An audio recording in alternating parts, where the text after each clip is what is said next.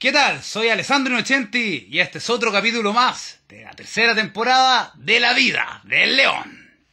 Hoy día vamos a hablar de un tema que es, eh, me afecta personalmente, que es el tema de los centros de rehabilitación. Y un poco sobre mi opinión sobre los centros, los tipos de centros que hay, eh, un poco en la general, porque es una cosa, bueno, ahí vamos a hablar en más detalle después.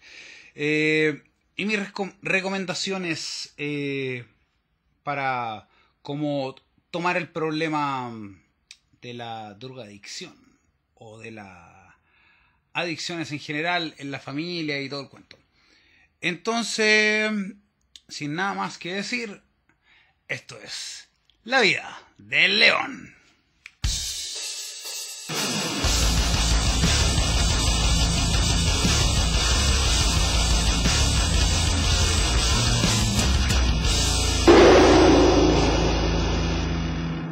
Siempre hemos vuelto a comentarles que pueden comentar, darle like, suscribirse al canal y poner las notificaciones para que vean cuando aparecen los capítulos nuevos. Vamos a retomar el tema de los reels, que lo tenemos un poquito abandonado porque estábamos repensando todo el concepto, ya que estamos con nuestro concepto lumínico y concepto cyberpunk. Eh, vamos a hacerlo un poco más así. Entonces, los próximos reels van a ser de eso. Para los que nos ven ahí en, ¿cómo se llaman? Eh, en Instagram, en TikTok y en los shorts de YouTube. Em, ¿Qué más? Eso. Ojalá que se suscriban, ojalá que les guste el capítulo de hoy día, ojalá que pongan las notificaciones y ojalá que comenten para que a armar una comunidad de esto. Para ayudar a la gente que esté con problemas como yo estuve en algún momento. Eh, así que nos vamos con el tema ahora. Así que lo que vamos a hablar ahora es los centros de rehabilitación. Un segundito. Ahí sí, me estaba acomodando los eh, audífonos. El tema de los centros de rehabilitación es complejo. Así como lo es el tema de la adicción. La drogadicción. La drogadicción es un término que me enferma porque no me gusta, porque en el fondo es como o sea, es adicción a las drogas, pero bueno. Tiene una connotación muy terrible en el fondo para la gente. Ahora, de que es una cosa que es compleja, estamos de acuerdo y puede ser muy devastante para algunas familias y qué sé yo. Ahora, mucho dentro de esas familias también hay muchas dinámicas que son poco sanas que promueven ese tipo de comportamientos y mucha gente dentro de la familia tiene de esos mismos comportamientos eh, pero no... A ver, ¿cómo explicarlo? Lo que dije en el capítulo de, los de las adicciones era que, en el fondo, en la medida que tú tengas tu vida en orden, entre comillas, da lo mismo lo que tú tengas por detrás. Es cuando tú haces como un cagadero de vida y en ese momento es cuando la gente dice, ya, esta persona ya no es una persona funcional en el mundo, entonces lo tenemos que aislar. Ahora, pueden pasarte un montón de cosas. Y dentro de esas cosas puede ser que no conseguiste trabajo, te sumiste en una depresión gigante, eh, puedes tener problemas existenciales, puede ser una suma de todas esas cosas, se te murió alguien, te dejó una pareja. Hay un montón de razones por las cuales eh, perdiste todo tu estatus social, miles de razones por las cuales hay personas que tienen la tendencia a botar todo en las sustancias. Ahora, la adicción, como ya lo había dicho, es una cosa que no es solamente un tema de adicción a cierta sustancia. La adicción es un comportamiento compulsivo que se repite a pesar de las consecuencias negativas que pueda llegar a traer. Eh, y en el cual la persona no tiene un control sobre eso. Entonces en el fondo no eres libre, como fumar. Hay gente que cree que va a fumar y cada una hora va y dice, tengo mi relajito, mi momento de descanso. En verdad es al revés, porque cuando tú dejas de fumar, o sea, yo lo he hecho, yo empecé a fumar y he estado batallando eternamente con la cuestión y Llevo ya más de un año que no fumo nada. Nada. Feliz, feliz. No, no siento esa necesidad de de repente tener que parar ahora esto después de esto y aguantarme y como decir, ah, ya. ir a la terraza así, oh, qué rico, fumar música. No, nada. De hecho, si me pongo a pensar eso, es como una sensación y, y, después lo racionalizo y digo, bueno, es un pensamiento falso. Pero me estoy adelantando porque en el fondo eso es como la parte cuando viene después, cuando tú ya superaste esto.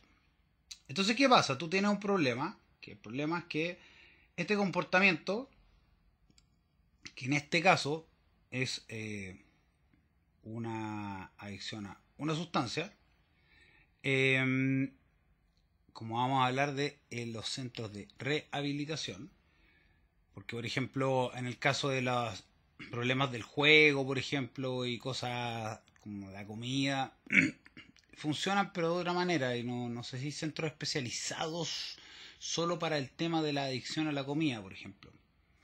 Eh, la adicción a la pornografía es una adicción que recién se está considerando como una real adicción en el tema este, el DSM, que es el manual que tienen los psiquiatras y los psicólogos. Que bueno, ahí también eh, depende, o sea, al final de cuentas, depende de lo que decide un grupo de personas, qué es lo que es una enfermedad mental o no, qué es lo que es una adicción o no, o lo que es lo problemático o no. Pero lo que sí es que ese es un fenómeno compulsivo actual que también tiene muchas con consecuencias negativas eh, en algunas personas. La cosa es esta, cuando tu vida llega a un punto donde ya no es manejable, el resto de la gente ya tiene claro que tú ya te conviertes, no, no que tienes un problema, sino que tú te conviertes en un problema. Entonces, ahí pasan dos cosas. Y esto puede ser muy crudo, pero es cierto. Por un lado, la familia está preocupada de que no te vaya a pasar nada, y por otro lado, están cansados. Porque la gente no entiende por qué tú sigues haciendo lo mismo y por qué te comportas de la manera que te comportas. Esto me pasó a mí, y dentro de los centros que yo he estado, lo he conversado con otras personas, y en todos los casos pasa lo mismo. Ahora, que hay algunas personas que tengan un pensamiento un poco más egoísta que otro, puede ser, pero al al final también son personas que tienen bastantes problemas interiores, muchas inseguridades, tienen dinámicas familiares complejas, etcétera, etcétera.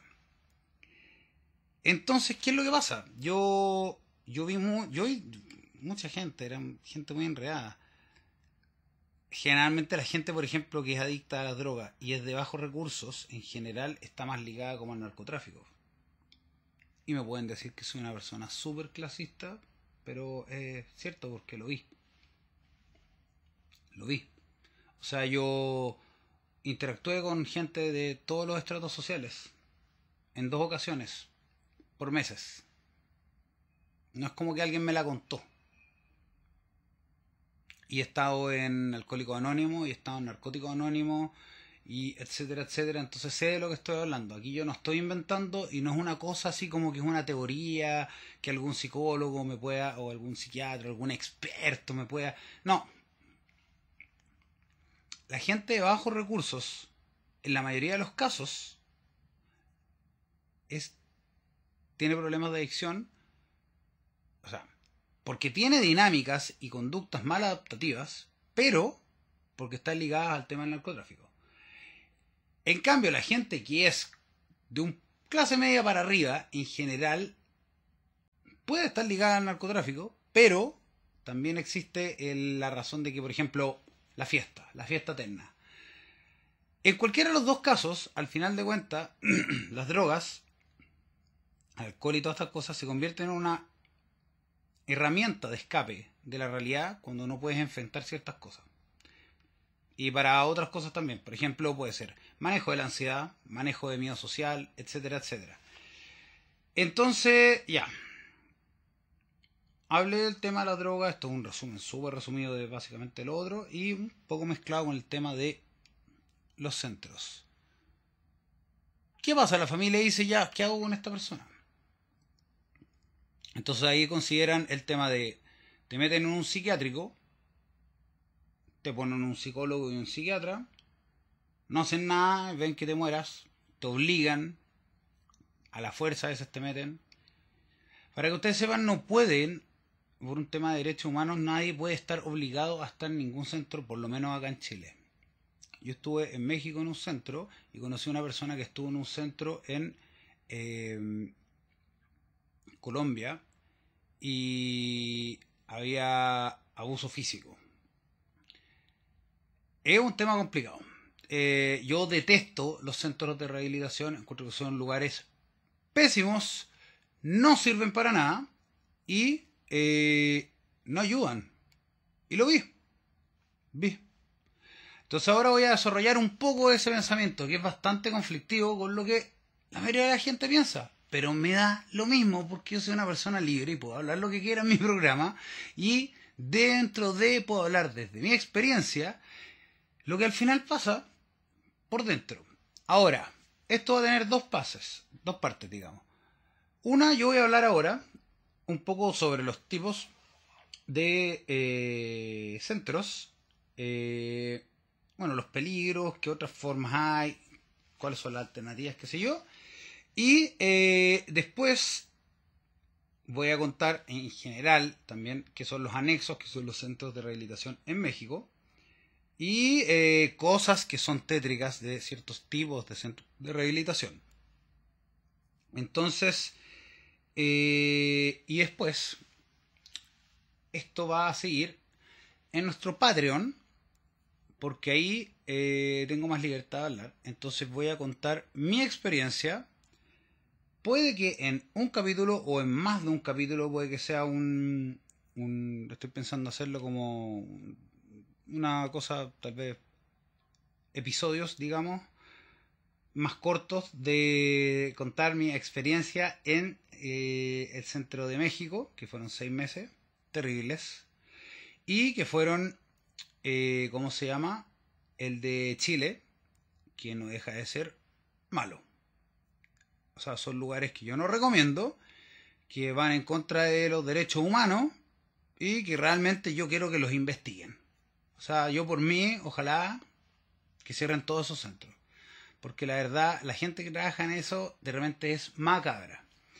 Entonces, si están bien asustados, me alegro mucho. Ojalá que sigan viendo hasta ahora el resto del capítulo para entender un poco la cosa. Hay tipos de centros distintos que los tipos de centros.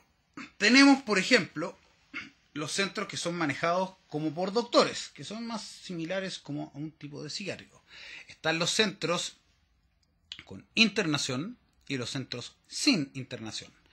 Ahora, ¿Qué es lo que pasa con los centros con internación, al igual que los psiquiátricos? Cuando tú estás internado y tú ya tienes tu vida, entre comillas, como dice Alcohólicos Anónimos, tu vida se convirtió en ingobernable, eh, en el fondo nadie te cree. La gente que está alrededor tuyo no te cree. No te cree nada. Porque es un problema esto. Tú no puedes parar. Tú crees que puedes parar, pero no lo puedes hacer. Y aparte, en teoría, no quieres, que es parte de la misma enfermedad. Pero eso hace que tu familia pierda confianza en ti. Porque tú has dicho que vas a parar 100 mil millones de veces y no lo has hecho. Y, por lo menos en mi caso, yo soy una persona muy intensa. Entonces, ¿qué pasa? Yo llego y de repente si ando mal, ando con, con la volada mala en la cabeza, dejo, dejo, dejo la cagada. O sea, rompo todo, me empiezo a agarrar combos con gente, me han echado de edificios, me han llevado eh, detenido la policía en más de una ocasión, he despertado así con caña en celdas pasadas, meado. Eh, y esto es, esto es, pequeño, sí.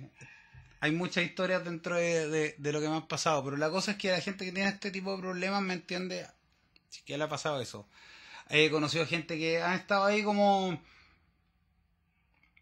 Salieron a carretear, se tomaron unos tragos y de ahí... ¡Pum! Se lanzaron con tomarse, no sé, clonazepam y toda la caja entera. Y después... Y eso es peligroso porque te puede venir un paro respiratorio. Porque te deprime tanto el sistema nervioso central sumado con el alcohol que se te puede apagar así el cuerpo. Entonces, ¿qué es lo que pasa? Tú pides ayuda si quieres ayudar a alguien o dices, ya bueno, metámonos en un centro, ya no queda otra, ya no sé qué hacer. No sé qué hacer con, esta persona. Entonces, por un lado hay veces que una de las cosas que se ocupan es ocupar una terapia ambulatoria, que es psiquiatra, psicólogo, terapias de grupales, que son las otras, que son alcohólicos anónimos, y los centros que son ya internados. El tema de la internación es que cuando a ti ya no te creen, eh, tú tienes ahí a la gente que está manejando este centro, es una gente que tiene poder absoluto, son como dioses, y no estoy exagerando. Esto es como el cename, esto es una cosa eh, estétrico, porque esa gente que está ahí, cuando se van todos los familiares y se va toda esta pantomima que hay cuando hacen todas las visitas, todas las visitas son una actuación. Es como el único momento de recreo que tú tienes porque después vuelves a esta normalidad que es una tortura. Son una tortura. Entonces tenéis los centros de rehabilitación que son conductores, los centros de rehabilitación. Vamos a hablar de acá de Chile, pero también voy a hablar de los de México y bueno, los otros. De los de Alcohólicos Anónimos. Eh, y dentro de esos también están los centros de reeducados. Están los anexos. Y como que todo eso se mezcla. Entonces están estos que son como por doctores, son básicamente como un psiquiátrico para gente con problemas de adicciones. Y por otro lado están los em, centros de los llamados las comunidades terapéuticas. las comunidades terapéuticas son sectas, son lugares tétricos donde la gente que lo maneja, el, el, como que el concepto en sí tiene mucha lógica y parte de una premisa que dentro de tiene cierta razón. Es como alcohólico anónimo el adicto ayuda al adicto porque eres la única persona que te puede entender tu problema. Eso igual es real, porque yo puedo entender, bueno, la gente en, general puede entender y empatizar con cosas y problemas que conoce, no con cosas que desconoce. Ahora, una persona puede tener problemas de adicción, pero no tener la conciencia que tiene esos problemas, igual te va a juzgar a ti, como que tú eres la persona que está mal, y eh, entonces es bien, es bien cruel de repente porque uno se siente bastante traicionado a veces por gente que tú dices, aquí actúan de cierta manera y yo veo que también hacen ciertas cosas y no me calza una cosa con otra. Pero el tema es que cuando tú ya entras en un centro, o te obligaron y te llevaron a la fuerza, que, vuelvo, para poner el ejemplo de las comunidades terapéuticas el adicto ayuda al adicto. Entonces, ¿qué es? Una persona que salió de nuestro centro, eh, la persona esta no tiene conocimiento psicológico ni psiquiátrico, pero sabe que hay un negocio ahí. Porque al final de cuentas, si tú sacas el cálculo y tú cobras, por lo menos, peso en Chile, uno normal que cobren 200 mil pesos, que serán son como 250 dólares, más o menos, la cama al mes y tenéis 40 personas, es un montón de plata. Tenías una casa barata y tienes mano de obra barata.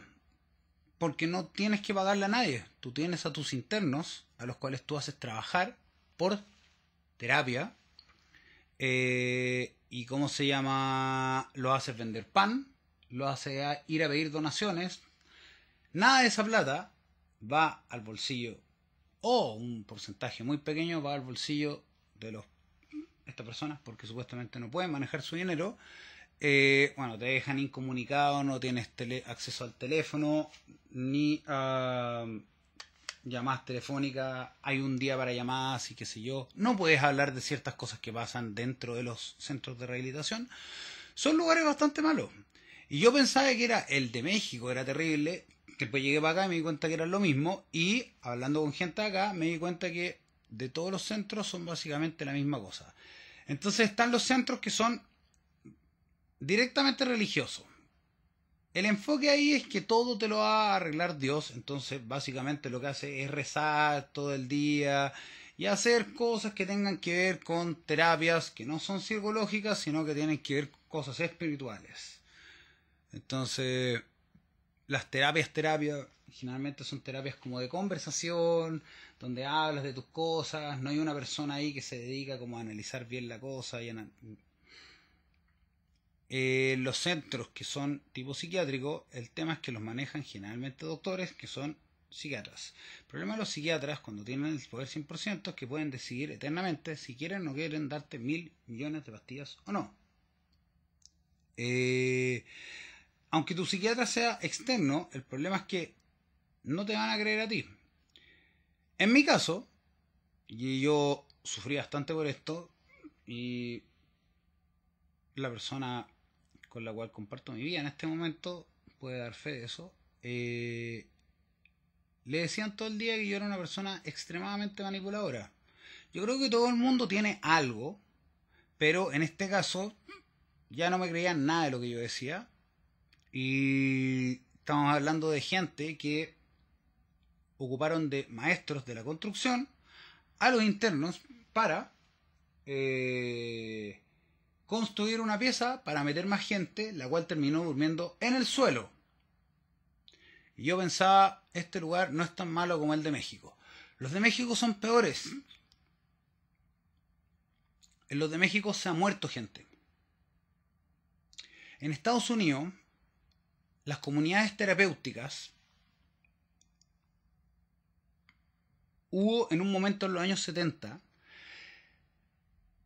una actividad tan sectaria de estas comunidades terapéuticas que la CIA tuvo que ir a entrar a cerrar centros porque hicieron una investigación y se dieron cuenta que mataban gente, que se suicidaban personas, que pasaban cosas irregulares, violaciones, etcétera, etcétera, etcétera, etcétera.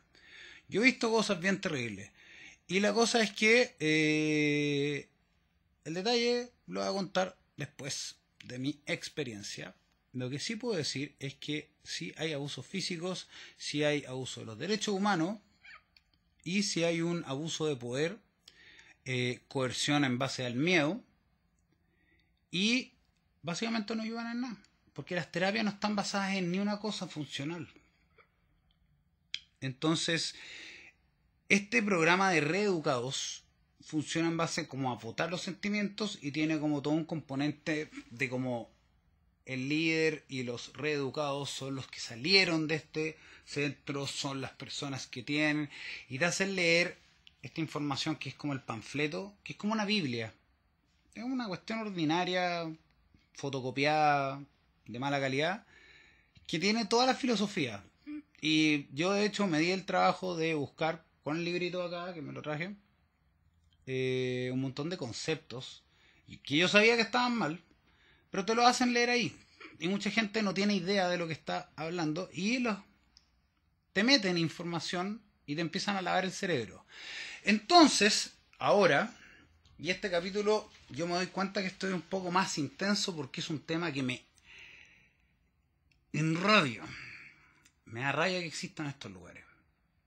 Eh, que dicen ayudar, pero a la larga no sirven para nada, cero. Son un sifón de plata, son un embudo de plata para el dueño. Le chupan la plata a la familia, le cobran todo. Eh, tiene mano de obra gratis. Estos reeducados te hacen leer esta Biblia y te dicen que la única forma es esta. Entonces ahora voy a hablar un poco pequeñito de las sectas. Una secta, las sectas, eh, son básicamente un lugar que en base a una creencia controlan a la gente que está metida en la secta. Y tienen un montón de reglas. Y el que es el líder de esta secta es como el dueño de la verdad, es como Dios, es como un Mesías. Y la gente como que lo adora como si fuera un Mesías y qué sé yo. Entonces, ¿qué es lo que pasa? A mí no me gusta la secta. Porque yo no voy a seguir a nadie porque sí. Y cuando empiezo a encontrar cosas raras, me molestan. Entonces, ¿qué pasa en los centros de rehabilitación? En las comunidades terapéuticas, el dueño es un dios, porque él ya pasó el tratamiento. Entonces, constantemente va a ver a todos. En, el, en los de reeducados se tienen que formar, en los de alcohólicos anónimos están las juntas. Y es más tétrico porque los reeducados es uno, pero cuando son de, de alcohólicos anónimos es como lo mismo, pero peor, porque alcohólicos anónimos ya en sí es medio sectario, ya en sí es medio nocivo, y ya en sí es, es, es un poco culposo y, y mentiroso. Eh, la cosa es que te hacen formarte para escuchar personas que ya salieron, para que te dicen que todo lo que está pasando afuera es terrible, que si no sigues en esto, tú te vas a caer y te vas a ir a la cresta. Y lo tragicómico de esto es que, por lo menos, mi novia le preguntó a la dueña, con mis papás, cuál era el porcentaje de éxito que tenían en el centro. Y era como un 3%, una cosa así ridícula. Eso lo dijo la dueña. 1%. De hecho, es un centro que está en el monte y se llama Génesis. Para que la persona que lo vea no meta a su persona ahí. Ahora, si esto lo llega a ver alguna persona de Génesis, me da lo mismo. Ojalá que me demanden porque voy a hacer que los investiguen. Porque tengo la información y conozco a la gente. Y puedo llegar a, puedo llegar a hacerles un caso. Porque lo que hacen ahí es ilegal. Eh, la cosa es que en... Así que pueden investigarlo. Vayan. Génesis. Ahí está, en el monte. Eh, ¿Qué pasa con, con, los centros de Alcohólicos Anónimos? Alcohólicos Anónimos está basado en un libro que lo creó, no me acuerdo. Ya no me acuerdo, la verdad no, no, me interesa mucho. Eh, y Narcóticos Anónimos, todos los grupos de 12 pasos funcionan eh, en general de la misma manera. Eh, todos son religiosos. Te dicen que no al principio. Y después te empiezan a hablar de un poder superior Dentro de los pasos está creer en un poder superior y decir que este poder superior te va a ayudar. Todo bien hasta ahí. Mi opinión sobre la religión me la voy a guardar en este caso.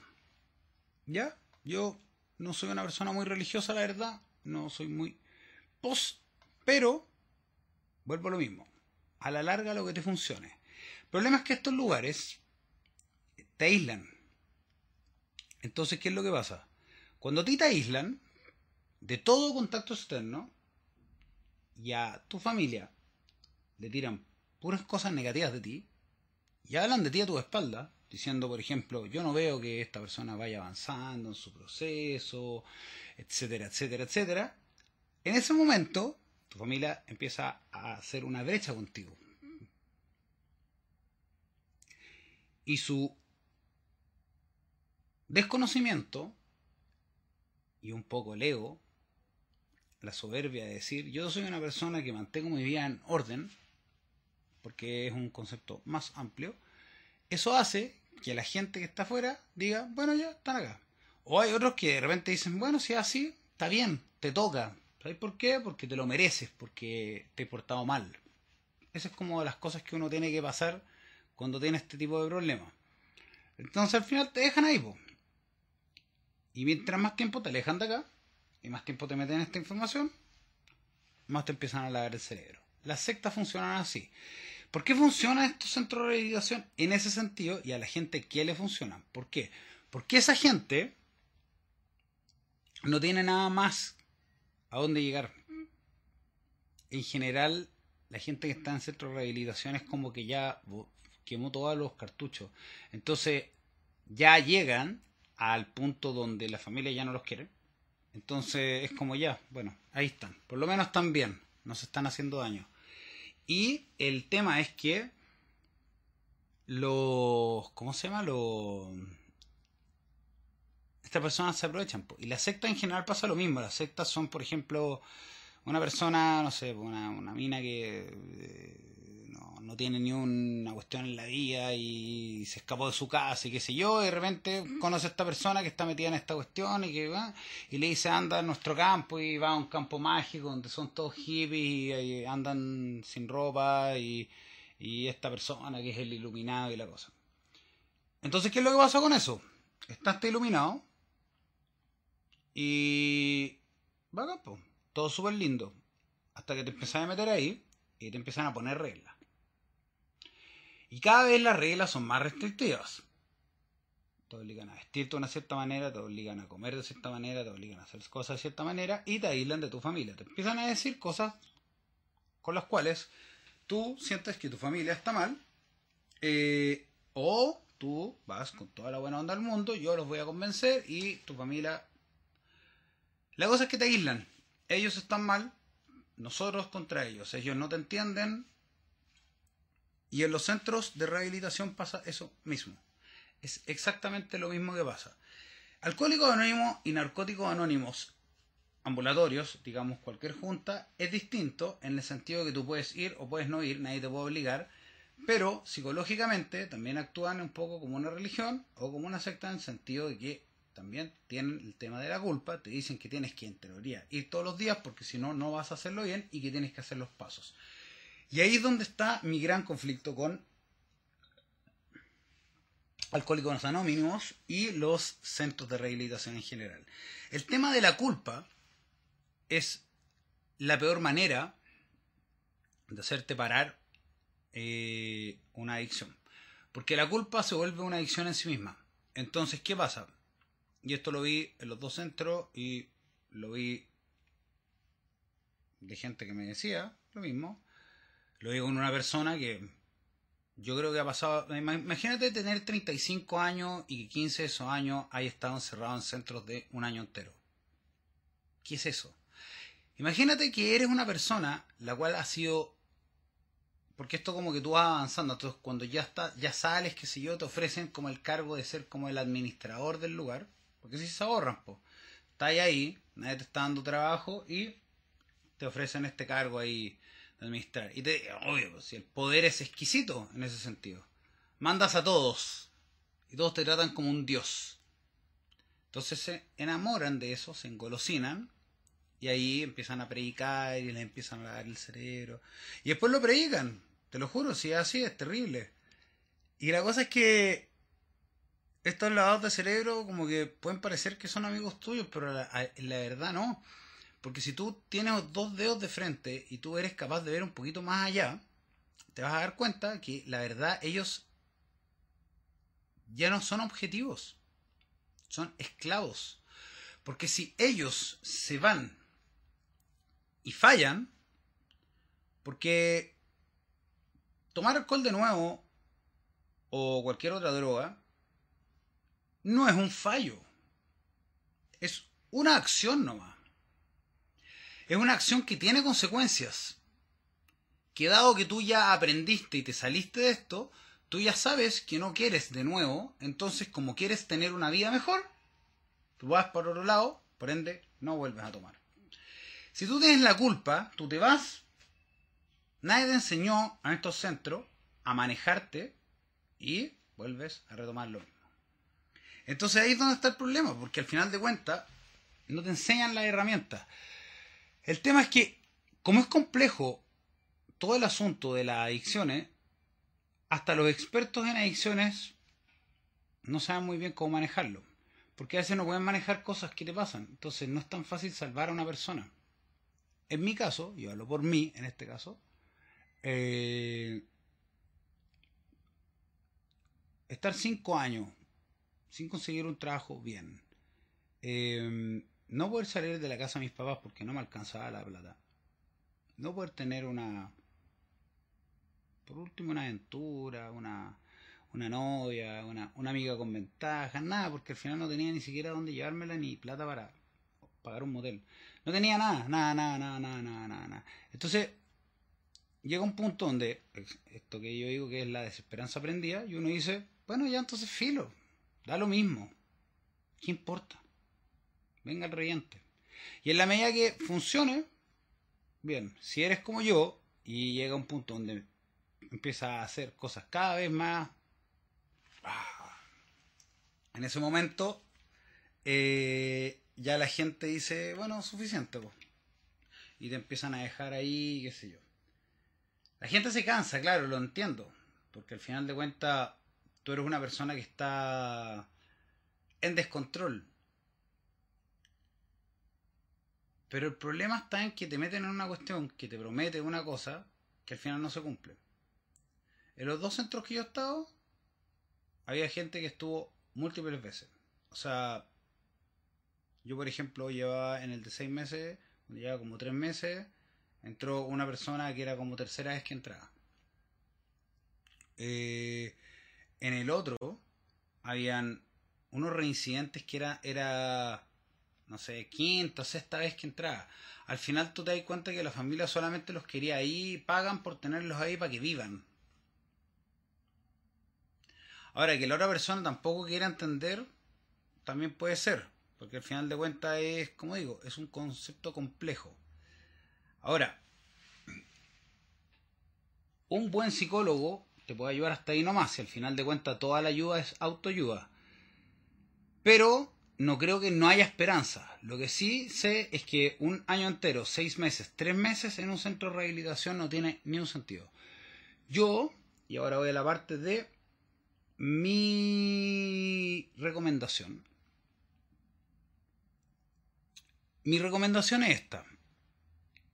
Da lo mismo donde tú metas a alguien.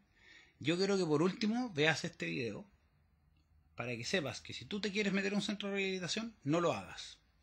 Si tú eres la persona que tiene un problema, no le digas a tu familia que te metan en un centro de rehabilitación, a menos que encuentres un centro de rehabilitación que tenga un detox de un mes, máximo dos máximo. Porque vas a estar aislado y esta gente va a tomar el control de tu vida.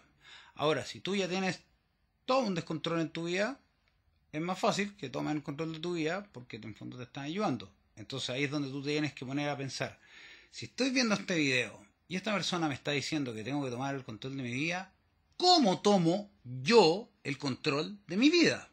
Primero, deja las drogas. Búscate una manera de tener un retiro donde estés aislado todo, sin celular. La cosa es que yo sí creo que la desintoxicación funciona. El tema de la desintoxicación es, eh, ¿cómo se llama? Porque tú tienes síndrome de abstinencia a corto y a largo plazo. Entonces, en teoría, un año claro, hace bien porque tienes todas estas cosas, qué sé yo.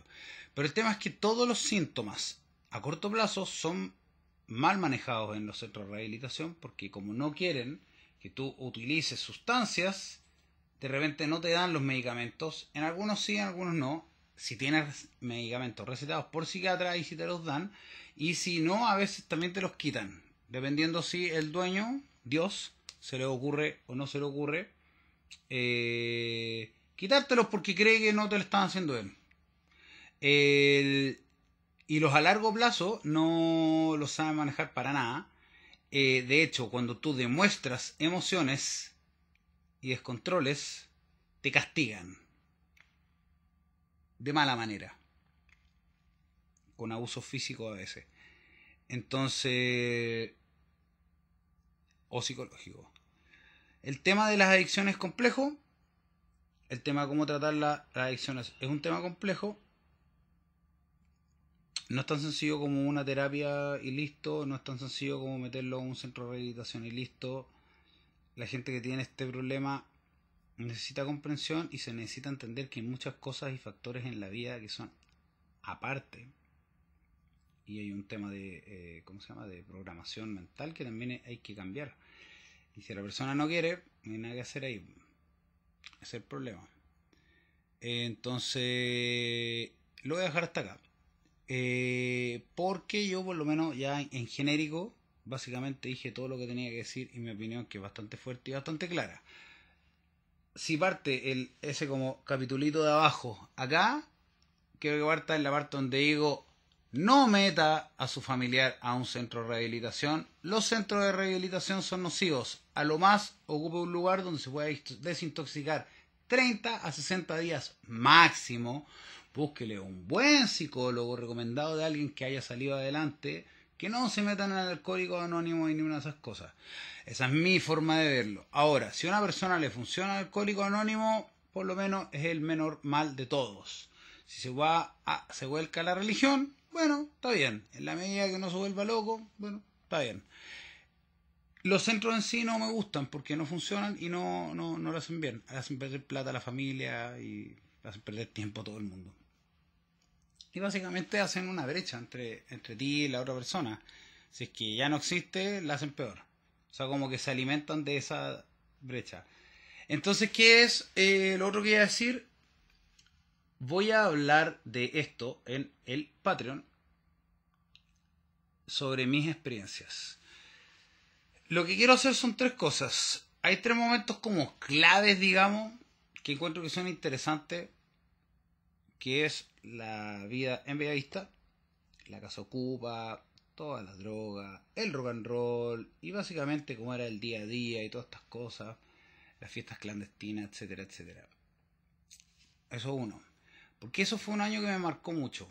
Después otro es la vida en México y todo lo que me pasó, todo lo que me llevó a eh, esto de la internación y más o menos como fueron los seis meses de ese de esa tortura. Y después quiero hablar también de eh, cómo fue mi experiencia acá y qué me llevó a, bueno, partí el primer ah, el capítulo hablando sobre mi un poco el año de, por qué terminé entrando y haciendo estos videos qué sé yo y por qué había recién salido no ya lleva un rato que había salido pero esos son los tres momentos clave en algún momento más adelante contaré otros detalles que irán también en el Patreon porque son detalles que son largos y tienen bastantes detalles y cosas sórdidas que en el fondo van a ser para que la gente que realmente quiera indagar más en la persona que soy yo, si es que encuentran interesante mi vida. Eh, así que eso, si quieren saber más sobre el tema de los anexos y como mi experiencia personal, va, vamos a empezar a poner en el Patreon. Eh, y eso, así que espero que les haya servido. Si eres un familiar o si eres una persona que está en problemas, cualquier cosa, tú me puedes mandar un mensaje, en todas mis redes sociales, puedes hablarme, yo te puedo ayudar. Quiero empezar a ser coach eh, y llamadas telefónicas de coaching. Por el momento eh, podemos coordinar porque la verdad, si puedo ayudar a una persona, después lo veo cómo lo hago, pero en este momento no tengo problema porque en el fondo la idea es ayudar. Y, y eso, así que no hay nada más que decir sobre el tema. Espero que hayan encontrado entretenido el capítulo. Estaba un poco más alterado porque la verdad me produce bastante rabia esta cuestión y empezar como a recordar toda esta situación es una cosa que me molesta así pero sobremanera. Me extendí más de lo que pensaba, pero bueno, ya. Y al final de cuentas, yo logré salir de todas estas cosas y hacerme una vida. ¿Por qué? Porque como digo siempre, para lograr todo lo que tú quieras en la vida, la actitud es todo, la determinación es absoluta y hay que vivir como un fucking león. Rock and roll. Nos vemos la próxima semana.